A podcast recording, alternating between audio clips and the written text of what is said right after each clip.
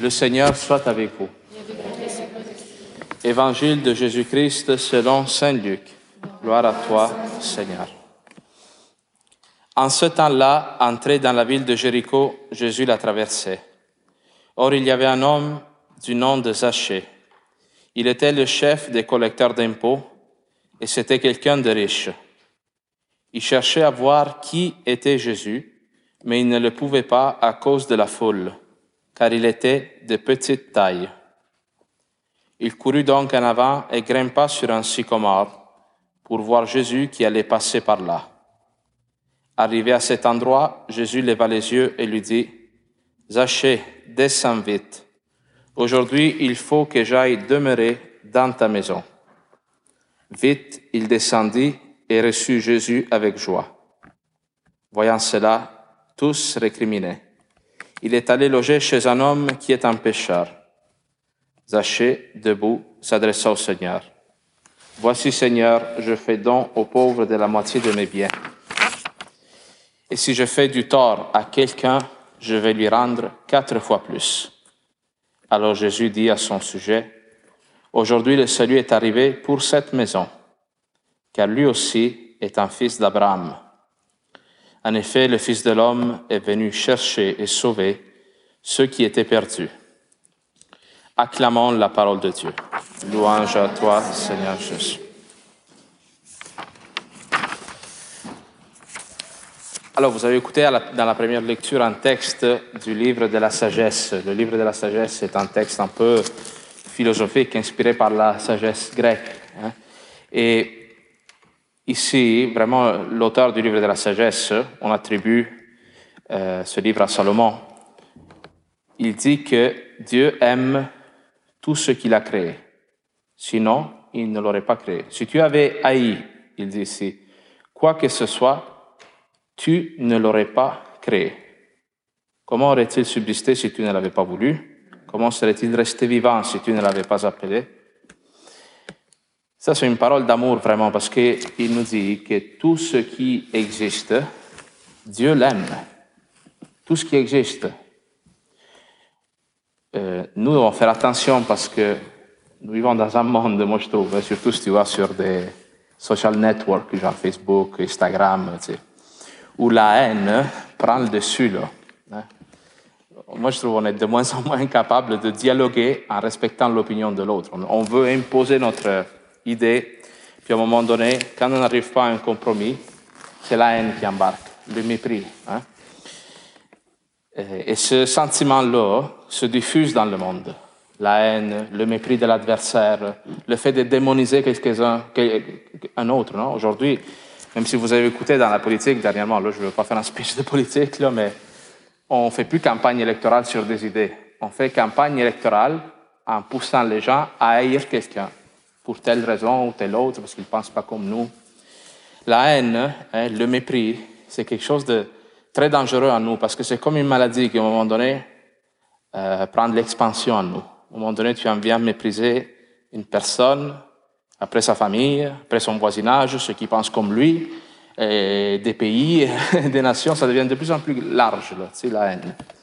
Alors, quelqu'un qui euh, fonde sa vie sur Jésus-Christ, Hein, peut tirer bénéfice de ce texte, de croire que Dieu nous aime, sinon il ne nous aurait pas créés.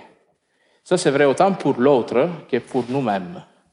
Toi, y a-t-il des aspects de toi que tu n'aimes pas?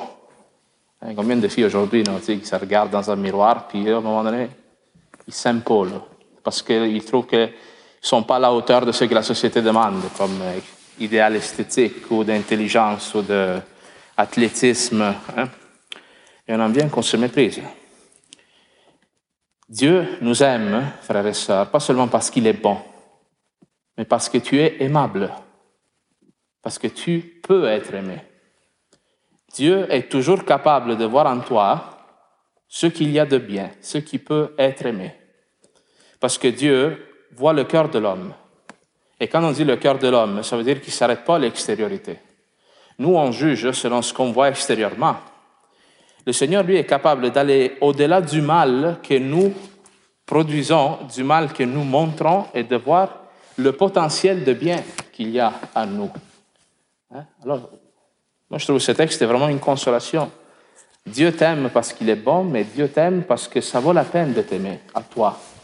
Même lorsque tu es haïssable, lorsque pour le monde tu es point durable, Dieu, il voit le bien que tu peux faire si tu t'ouvres à l'Esprit Saint, à l'action de l'Esprit Saint. Hein?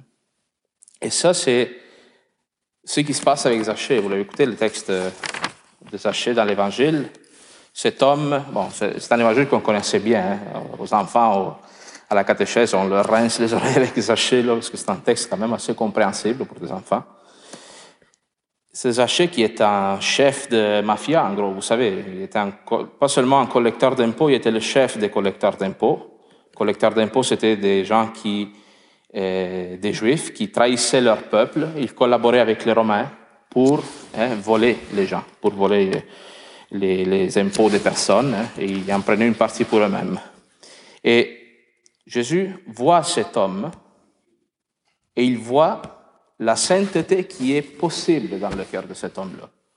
Tout le monde le méprise, sachez. Quand Jésus va chez lui, tout le monde dit, mais Jésus, il a donc pas de bon sens d'aller chez une charogne comme Zachée. Mais Jésus-Christ, lui, ne s'arrête pas à l'extériorité. Il regarde le cœur de cet homme. Jésus-Christ, il sait que l'être humain, s'il fait le mal, c'est d'abord parce qu'il est trompé. Au moment donné, il y a des circonstances dans notre vie, des expériences, des blessures qui confondent littéralement notre conscience et nous portent à croire que pour nous, le bien, c'est faire le mal. Hein? Pour nous, le bien, ça peut être de mépriser quelqu'un. Le bien, c'est hein, de, voler, de faire toutes sortes de choses, mais même euh, des actes moins, scandaleux. Hein? Jésus-Christ, lui, ne s'arrête pas à cette extériorité. Il regarde et Jésus-Christ, il n'attend pas à ce que Zachée ait changé pour aller le rencontrer. Jésus va chez lui et une fois que Jésus est rendu chez lui, lui, il dit, si j'ai volé à quelqu'un, je vais lui rendre quatre fois plus. Si j'ai volé à quelqu'un, cet homme, il a volé tout le monde. C'est pas que si j'ai volé à quelqu'un, il va lui rendre quatre fois plus. Ça veut dire que à partir de maintenant, cet homme va changer totalement de vie. Il va tout laisser, le fruit de son mal, il va l'abandonner. Il, doit se, il doit couper avec son passé pour commencer une vie nouvelle. Pourquoi? Parce que Jésus est entré dans sa maison. Quand Jésus-Christ dit, il faut que j'aille dans ta maison, ça ne veut pas seulement dire physiquement, il faut que j'entre chez toi. Entrer dans la maison de quelqu'un pour euh, un juif de l'époque du Christ, ça voulait dire entrer dans sa sphère la plus intime. Jésus-Christ, quand il rentre chez quelqu'un, quand il rentre dans ton âme, il veut prendre toute la place. Jésus-Christ, il s'installe dans ta vie s'il rentre. Nous, des fois, on fait des, des, euh, des évaluations. Est-ce que j'ai la foi à 20%, 30%, 40%, euh, j'ai rebaissé, j'ai remonté. Jésus entre ou il entre pas? La foi, tu l'as ou tu l'as pas? C'est pas que tu l'as un petit peu, un petit un, il y en a comme ça, un autre comme ça. Tu l'as ou tu l'as pas? Jésus-Christ, tu lui ouvres-tu la porte de ton cœur ou pas? Ça, c'est ce qui se passe aujourd'hui. Si tu veux que Jésus-Christ entre, il va rentrer hein, et il va transformer ta vie. Ça, c'est l'expérience que des chrétiens ils font depuis 2000 ans. Comment ça se fait que la foi chrétienne résiste dans le temps et qu'il y, a tant d'autres foi, d'autres religions, credos, philosophies qui ont duré un temps? Pourquoi la foi chrétienne continue? C'est parce qu'il y a des gens qui, par leur vie, témoignent que quand le Christ entre, hein, il te révèle à toi-même le bien que tu peux faire. Combien de saints, nous, nous ici on est à 5000 de l'Église, hein. Moi, je parle souvent de 5000 parce qu'il vient de ma région, je vous l'ai déjà dit. Lui, il était un homme, quand il était jeune, qui était un débauché, là. même Saint-Augustin, d'autres, Saint-François, tu sais, c'était pas des enfants de cœur, ces gars-là, tu sais. Mais Jésus-Christ, Dieu ne les a pas méprisés. Il leur a toujours donné une autre chance. Pourquoi? Parce que Dieu était capable de voir les actes de sainteté pour lesquels ces hommes-là avait été appelé. Et vous savez que Saint-Camille, lui, est à la base du système des hôpitaux tel qu'on le connaît aujourd'hui. Et cet amour-là que Dieu a eu pour lui, pour Saint-Camille, pour sa pauvreté, Dieu a aimé la pauvreté de Saint-Camille. Lui était capable de le reproduire parce que lui, servait des hommes, euh, des malades, qui étaient répugnants, hein, qui, qui, qui, ça te dégoûtait de les voir, qui souvent étaient maudits à cause de leur maladie. Hein, que c'est pas qu'ils te disaient, s'il te plaît, passe-moi telle affaire. Non, il était toujours maudit. Mais Saint Camille était capable d'aimer cette pauvreté-là parce que d'abord, il a vu le Christ aimer sa propre pauvreté. Alors moi, je vous le dis pour vous tous, ne te méprise pas. Crois que Dieu t'a créé comme tu es, avec le caractère que tu as, avec ton apparence. Et ne désespère pas. Peut-être que vous êtes en désaccord avec des choses que vos enfants font, que je ne sais pas, chacun de vous a son histoire. Mais personne n'est trop loin pour Dieu. Personne n'est trop loin pour que le Christ se cogne à sa maison, à la porte de sa maison, et qu'il rentre. Nous, tout ce qu'il faut, là, c'est laisser un petit espace au Seigneur, de lui donner une petite chance. Tu sais. Zaché, lui, c'est pas qu'il voulait devenir un ami de Jésus. Lui, il avait un intérêt là, de, de gossip. Tu sais. Lui, il entendait Monsieur Jésus qui passe, il faut lui donner une chance. Là, tu sais. Puis ce petit intérêt très spécial a été suffisant pour que le Christ change la vie de cet homme. Alors soyons cette Eucharistie, tu sais, avec un cœur ouvert, intéressé, désireux à ce que le Christ il passe, à un moment donné, dans, dans son corps et dans son sang, et nous dise, je veux entrer chez toi, ouvre-moi la porte.